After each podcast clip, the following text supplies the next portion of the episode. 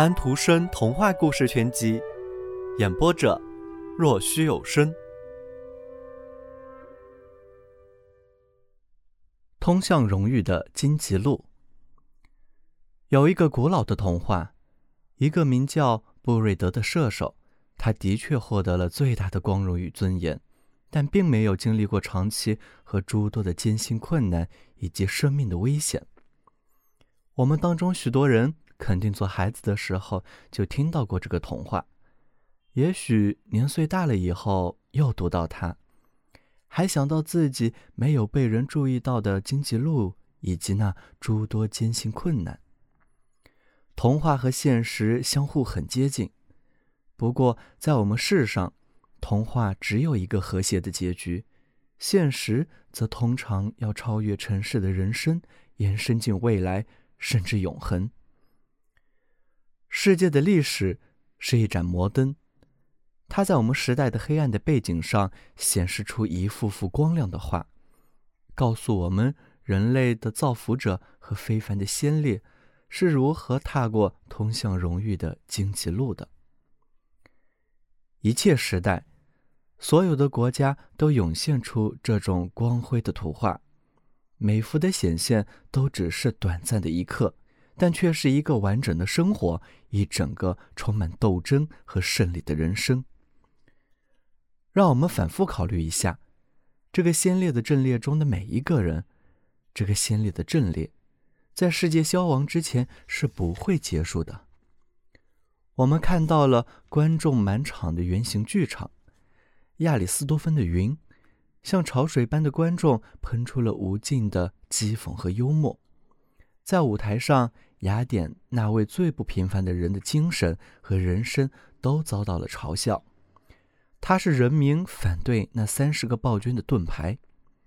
苏格拉底，他在战斗的混乱中拯救了阿尔西比亚德斯和申诺冯。他，这个人的精神超越了古时的神奇。他就在剧场里。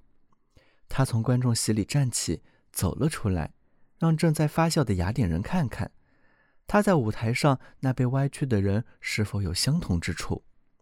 他在那里，在他们面前笔直地站着，高出他们所有的人。是你饱含将至的绿色独身，而不是橄榄树，让雅典这里昏暗。七个城市争着说自己是荷马的诞生地，这说的是在他去世之后。看看他活着时候的情形。他在这些城市流浪，诵读自己的诗维持生活。对于明天的思虑使他的头发变白。他，最深刻的预言家，眼下孤独，尖锐的荆棘把失望的衣裳撕扯成破布碎片。他的歌仍然活着，只是因为有了这些歌。古时的神奇和英雄才活了下来。一幅又一幅图画从清晨之国和黄昏之国涌现，国家之间在空间和时间上都相距甚远，但却同样是通向荣誉的荆棘路。路上的飞莲只是在装点坟墓时候才绽开花朵。棕榈树下走着骆驼群，满载着靛青和别的价值高昂的珍宝。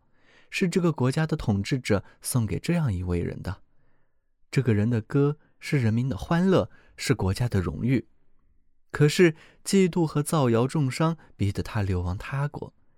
现在找到他了。骆驼队行进他避居的小镇，一具干瘪的尸体被人们抬出城门。骆驼队停了下来，死者正是他们在找寻的他，菲尔杜斯。通向荣誉的荆棘路结束了。那位非洲人，体型粗犷，厚厚的嘴唇，一头绵羊毛似的黑发，坐在葡萄牙首都宫殿大理石街上乞讨。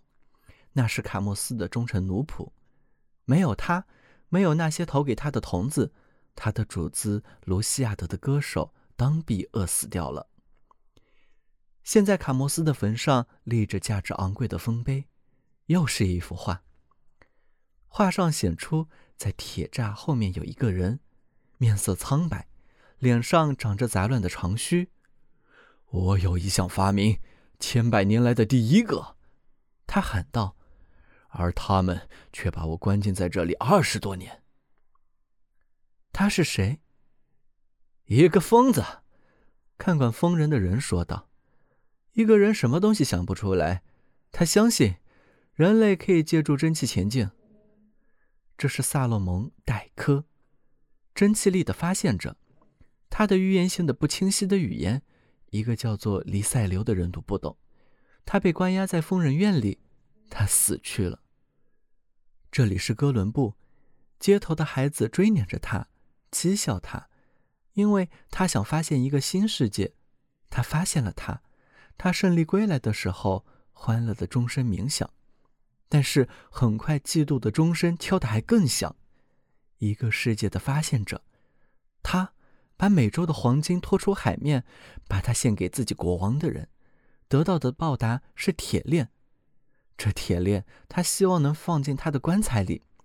这铁链见证了一个世界，见证了。一个时代的评价。小朋友们，今天的故事已经讲完了，请闭上你们的眼睛吧，晚安。